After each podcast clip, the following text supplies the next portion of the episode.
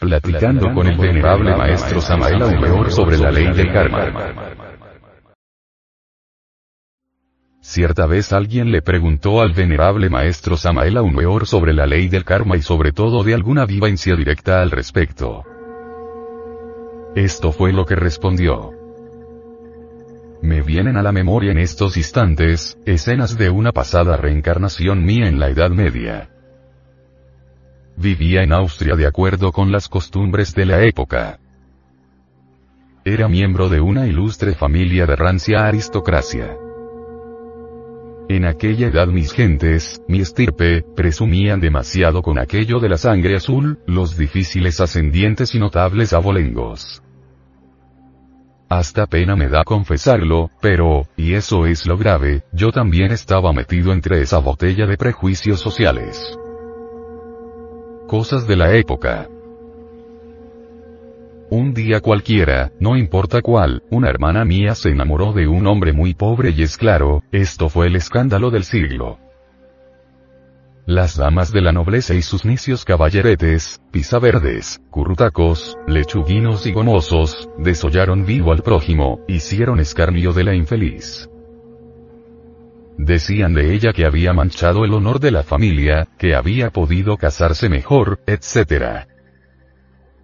No tardó en quedar viuda la pobre y el resultado de su amor, es claro, un niño.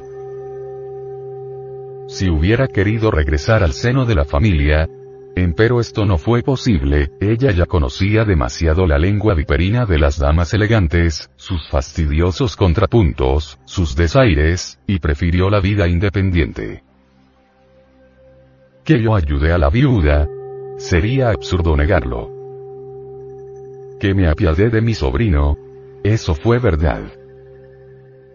Desafortunadamente hay veces en que por no faltar uno a la piedad, puede volverse despiadado. Ese fue mi caso. Compadecido del niño le interné en un colegio, disque para que recibiera una robusta, firme y vigorosa educación, sin importarme un comino los sentimientos de su madre y hasta cometí el error de prohibir a la sufrida mujer visitar a su hijo. Pensaba que así mi sobrino no recibiría perjuicios de ninguna especie y podía ser alguien más tarde, llegar a ser un gran señor, etc. El camino que conduce al abismo está empedrado con buenas intenciones. ¿Verdad? Así es. ¿Cuántas veces queriendo uno hacer el bien hace el mal? Mis intenciones eran buenas pero el procedimiento equivocado. Sin embargo, yo creía firmemente que estaba haciendo lo correcto. Mi hermana sufría demasiado por la ausencia de su hijo, no podía verle en el colegio, le estaba prohibido. A todas luces resalta que hubo de mi parte, amor para mi sobrino y crueldad para mi hermana. Sin embargo, yo creía que ayudando al hijo ayudaba también a su madre. No hay efecto sin causa ni causa sin efecto afortunadamente, dentro de cada uno de nosotros. En esas regiones íntimas donde falta amor, surge como por encanto el policía del karma, el Kaom. No es posible huir de los agentes del karma, dentro de cada uno de nosotros está el policía que inevitablemente nos conduce ante los tribunales. Han pasado ya muchos siglos, desde aquella época. Todos los personajes de aquel drama envejecimos y morimos. Empero, la ley de recurrencia es terrible y todo se repite tal como sucedió, más sus consecuencias. Siglo XX. Nos hemos reencontrado todos los actores de esa escena. Todo ha sido repetido en cierta forma, pero es claro, con sus consecuencias. Esta vez tuve que ser yo el repudiado por la familia, así es la ley. Mi hermana yo otra vez a su marido. A mí no me pesa haberme vuelto a unir a mi antigua esposa sacerdotisa conocida con el nombre de Litelantes. El sobrino aquel tan amado y discutido, renació esta vez con cuerpo femenino. Es una niña muy hermosa por cierto. Su rostro parece una noche deliciosa y en sus ojos resplandecen las estrellas. En un tiempo cualquiera, no importa la fecha, vivíamos cerca al mar. La niña, el antiguo sobrino, no podía jugar, estaba grandemente enferma, tenía una infección intestinal. El caso era muy delicado, varios niños de su edad murieron en aquella época por la misma causa. ¿Por qué habría de ser mi hija una excepción? Los inúmeros remedios que se le aplicaron, fueron francamente inútiles. En su rostro infantil ya comenzaba a dibujarse con horror ese perfil inconfundible de la muerte. A todas luces resaltaba el fracaso, el caso estaba francamente perdido y no me quedaba más remedio que visitar al dragón de la ley, a ese genio terrible del karma cuyo nombre es Anubis. Afortunadamente, gracias a Dios. Litelantes y yo sabemos viajar consciente y positivamente en cuerpo astral. Así pues, presentarnos juntos en el palacio del Gran Arconte, en el universo paralelo de la quinta dimensión, no era para nosotros un problema. Aquel templo del karma resulta impresionable, majestuoso, grandioso. Allí estaba el jerarca, sentado en su trono, imponente, terriblemente divino. Cualquiera se espantaría al verle oficiar con esa máscara sagrada de chacal, tal como aparece en muchos bajorrelieves del antiguo Egipto faraónico. Al fin se me dio la oportunidad de hablarle y es claro que no la dejé pasar tan fácilmente. Tú me debes una deuda, le dije, ¿cuál? Me replicó como asombrado.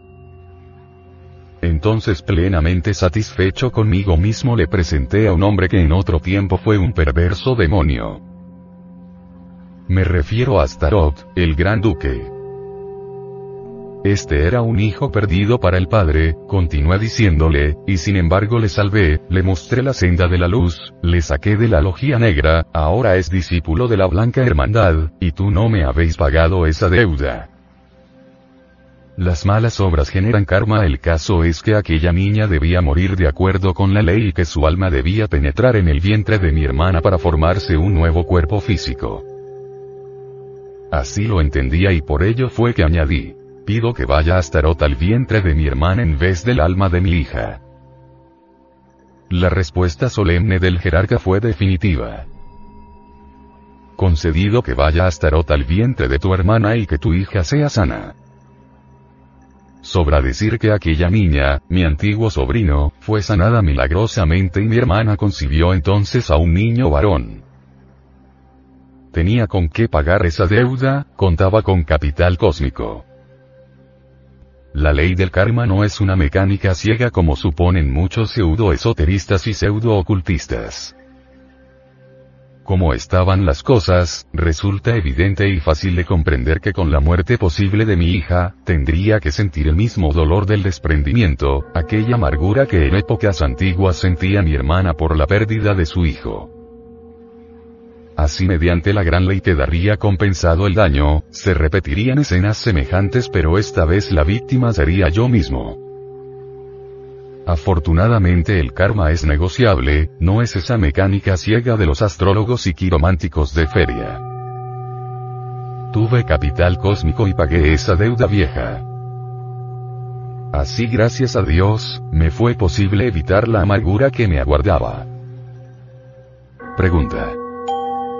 Venerable Maestro Samael Aumeor, usted en su libro sobre las runas nos habla de la runa Rita, sobre esto, ¿qué puede comentarnos? ¿Cuándo comprenderán las gentes todos los misterios de la runa Rita? Ciertamente esta es la runa de la ley. Rita viene a recordarnos las palabras razón, rueda, religión, retch, justo, equitativo, en inglés. El derecho romano tiene como símbolos de la justicia, la balanza y la espada. No es pues extraño que en el palacio de Anubis, el gran arconte de la ley, se vea por doquiera balanzas y espadas. El gran juez está asesorado en su trabajo por los 42 jueces de la ley. Nunca faltan ante los tribunales del karma ilustres abogados de la gran ley que nos defienden cuando tenemos capital cósmico suficiente como para cancelar las deudas viejas. Es también posible conseguir créditos con los señores de la ley o archiveros del destino, pero hay que pagarlos con buenas obras trabajando por la humanidad o a base de supremo dolor. No solamente se paga karma por el mal que se hace, sino también por el bien que se deja de hacer, pudiéndose hacer. Continuemos estudiando la cuestión del karma. Un día cualquiera, no importa cuál, regresábamos Rafael Ruiz Ochoa y mi insignificante persona, de la pintoresca ciudad de Taxco, Guerrero, República de México. Veníamos hacia el Distrito Federal en un destartalado vehículo que debido al peso insoportable de los años, rugía espantosamente en forma estentora con mucho bochinche y estrépito. Resultaba curioso ver aquel anciano y carcamal vehículo en plena marcha, se recalentaba horripilante y pavoroso como algo dantesco y mi amigo Rafael tenía la paciencia de lidiar con él. De cuando en cuando nos deteníamos a la sombra de algún árbol del camino para echarle agua y enfriarle un poco. Esta era una faena de mi amigo Rafael, yo prefería aprovechar esos instantes para sumergirme en profunda meditación. Recuerdo ahora algo muy interesante. Sentado a la vera del camino fuera de aquel curioso vejestorio, vi algunas insignificantes hormigas que hacendosas y diligentes circulaban por doquiera. De pronto resolví poner orden en mi mente y concentrar la atención exclusivamente en una de ellas.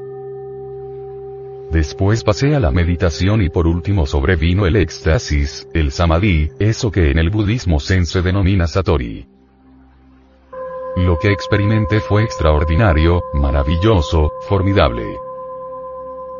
Pude verificar la íntima relación existente entre la hormiga y eso que Leibniz llamaría la mónada. Resulta obvio comprender en forma íntegra que tal mónada directriz no está ciertamente encarnada, metida entre el cuerpo de la hormiga. Es claro que vive fuera de su cuerpo físico, empero está conectada a su vehículo denso por medio del cordón de plata. Tal cordón es el hilo de la vida, el antacarana séptuplo de los indostaníes, algo magnético y sutil que tiene el poder de extenderse o alargarse infinitamente. Aquella monada de la insignificante hormiga por mí observada tan detenidamente, parecía en verdad una hermosa niña de 12 años. Vestía con una bella túnica blanca y llevaba sobre sus hombros una pequeña capa de color azul oscuro. Mucho se ha hablado sobre Margarita Gautier, pero esta niña resultó ser más inefable y bella. Ojos de evocadora, gesto de profetisa, en ella hay la sagrada frecuencia del altar. Su risa inocente es como la de la Mona Lisa, con unos labios que nadie en los cielos ni en la tierra se atrevería a besar. ¿Y qué dijo la niña? Cosas terribles. Me habló de su karma, horrible por cierto. Platicamos detenidamente dentro del carruaje.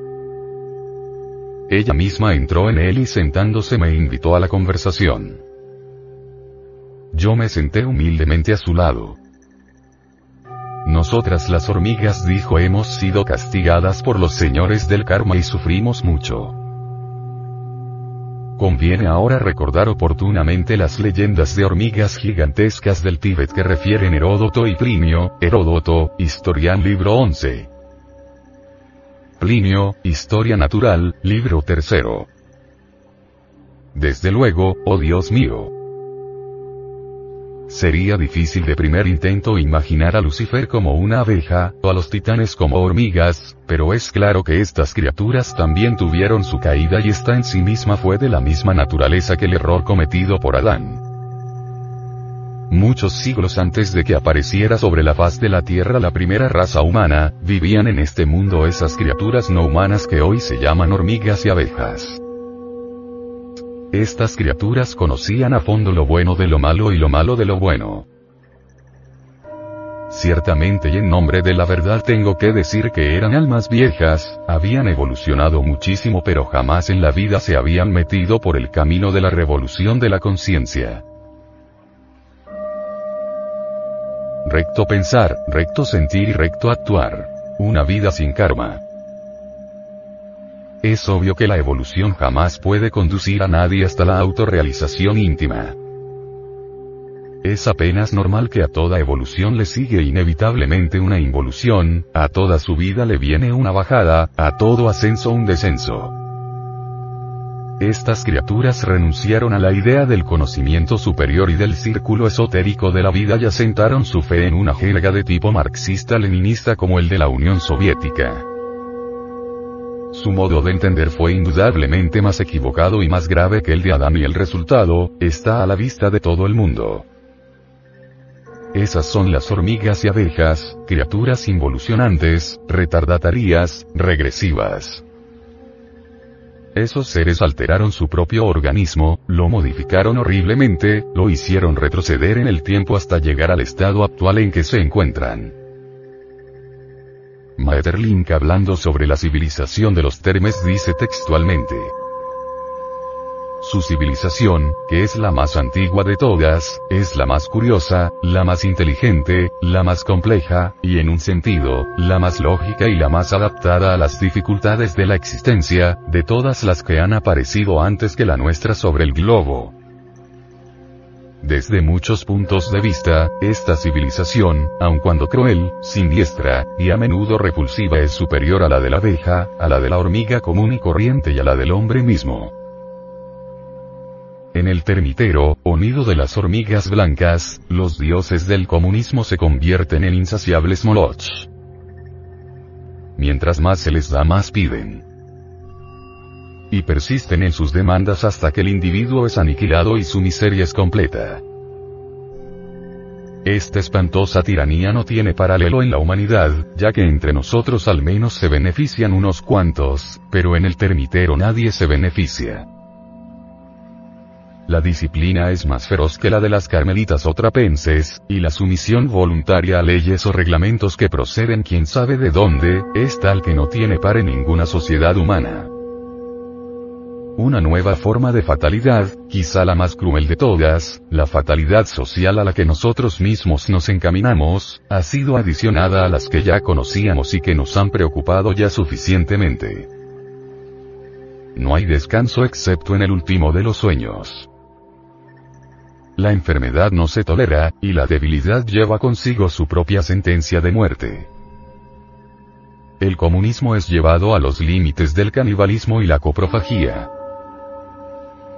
Exigiendo el sacrificio y la miseria de los muchos para el beneficio y la felicidad de nadie, y todo esto con el objeto de que una especie de desesperación universal pueda ser continuada, renovada y multiplicada en tanto que viva el mundo. Estas ciudades de insectos, que aparecieron antes que nosotros, podrían servir casi como una caricatura a nosotros mismos, como una parodia del paraíso terrenal al cual tiende la mayor parte de los pueblos civilizados. Maeterlinck demuestra en forma evidente cuál es el precio de este régimen de tipo marxista-leninista. Solían tener alas, no las tienen más. Tenían ojos, han renunciado a ellos tenían un sexo, lo han sacrificado. A esto solo nos cabe ahora añadir que antes de sacrificar las alas, la vista y el sexo, las hormigas blancas, y todas en general, tuvieron que sacrificar su inteligencia. Si en principio se necesitó una dictadura de hierro para establecer su comunismo abominable, después todo se volvió automático y la inteligencia se fue atrofiando poco a poco desplazada por la mecanicidad. Hoy nos asombramos al contemplar un panal de abejas o una colmena de hormigas, solo lamentamos que ya allí no exista inteligencia y que todo se haya vuelto mecanicidad. Hablemos ahora sobre el perdón de los pecados. ¿Puede acaso ser perdonado el karma? Nosotros decimos que el karma es perdonable. Cuando una ley inferior es trascendida por una ley superior, esta última, en sí misma tiene fuera de toda duda el poder extraordinario de lavar a la primera. Empero hay casos perdidos tales como el de hormigas y abejas, dichas criaturas después de ser personalidades normales, involucionaron, se deformaron y empequeñecieron hasta llegar al estado actual. Yo debía karma de vidas anteriores y fui perdonado. Ya se me había anunciado un encuentro especial con mi divina madre Kundalini. Sabía muy bien que al llegar a determinado grado esotérico, sería llevado a su presencia. Y ciertamente llegó el ansiado día y fui llevado ante ella. Un adecto muy exaltado me condujo ante el santuario. Y allí, oh Dios, clamé, oré, invoqué a mi adorable. El evento cósmico fue extraordinario. Vino a mí ella, mi madre adorable. Imposible explicar lo que sentí, en ella estaban representadas todas aquellas madrecitas que había tenido en distintas reencarnaciones. Empero ella iba más lejos. Mi madre sí, pero perfecta, inefable, terriblemente divina. El Padre había depositado en ella toda la gracia de su sabiduría. El Cristo la había saturado con su amor. El Espíritu Santo le había conferido terribles poderes ígneos. Pude comprender que en mi madre se expresaban vivamente la sabiduría, el amor y el poder. Nos sentamos frente a frente, ella en una silla, yo en otra, y platicamos deliciosamente como madre e hijo.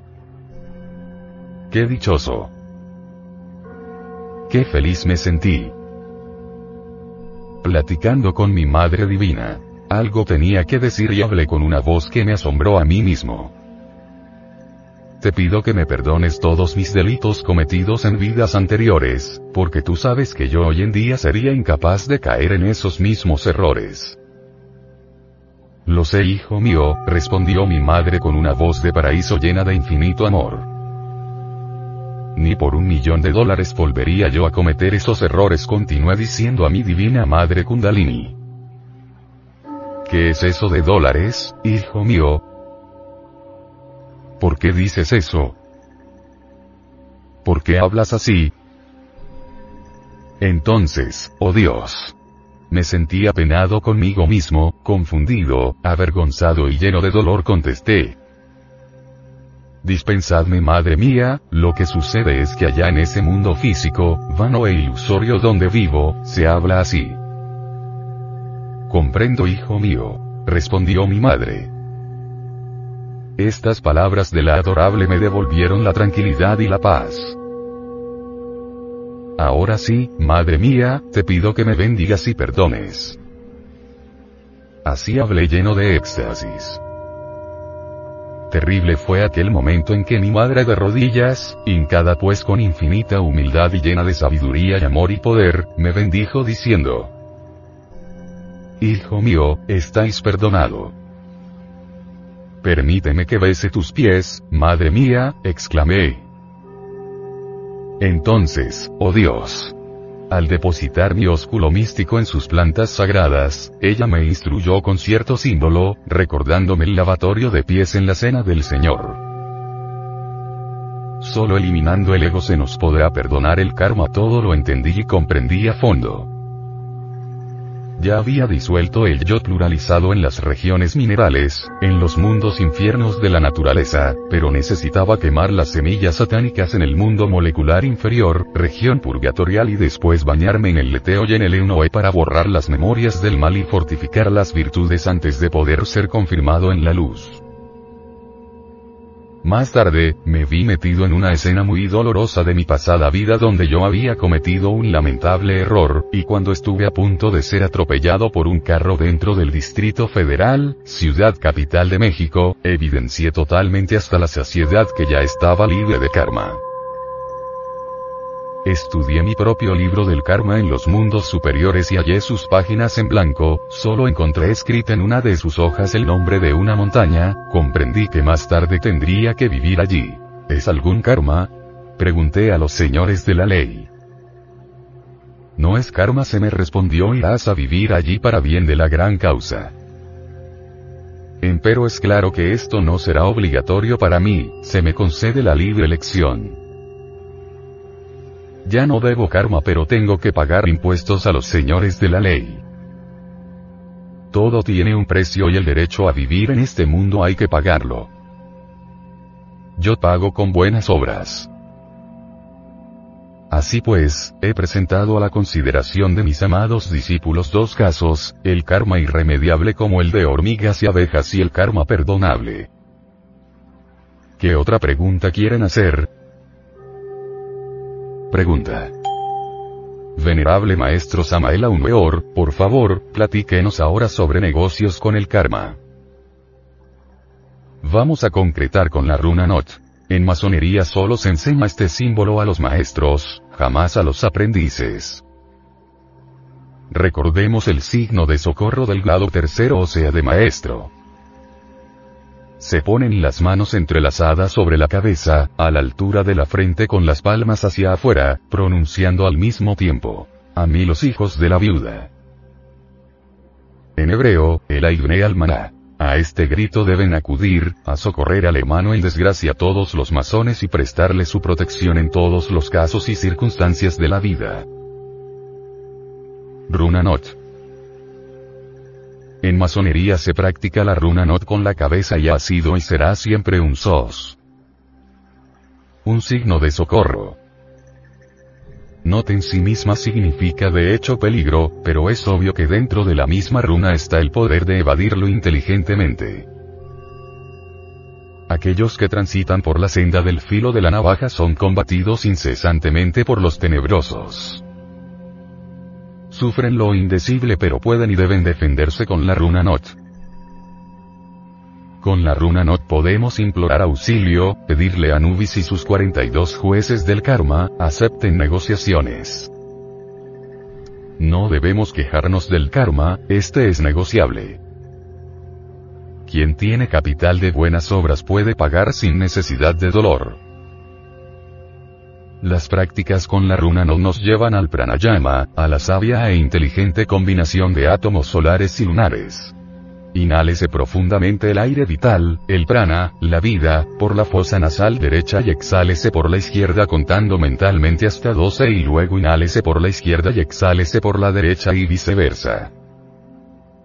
Continúese este ejercicio por 10 minutos, con los dedos índice y pulgar se controlan las fosas nasales para esta práctica.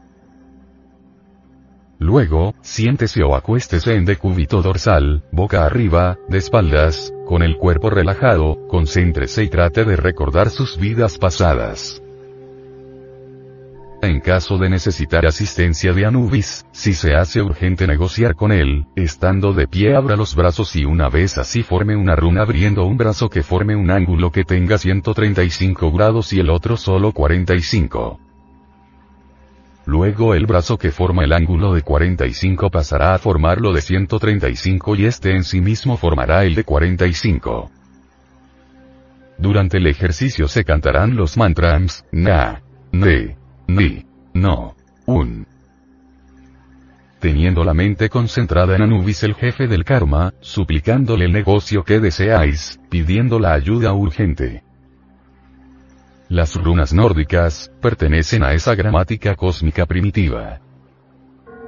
El doctor Krumheller decía que las runas nórdicas eran más antiguas que las letras hebraicas. Hasta llega a afirmar el doctor Krumheller que las letras hebraicas son tan solo una caricatura de las runas nórdicas. En todo caso, las runas nórdicas pertenecen a la gramática cósmica, al gran verbo universal de vida.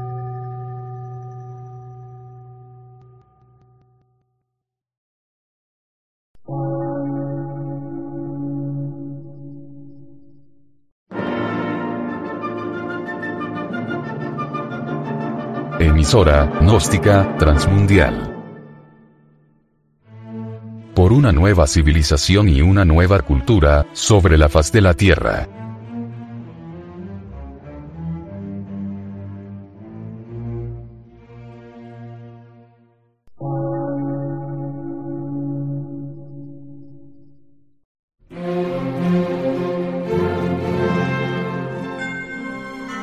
Medio de radiodifusión científico, artístico, místico y filosófico, de la Asociación Colombiana de Centros de Estudios Gnósticos, Antropológicos, Psicológicos y Culturales, AC.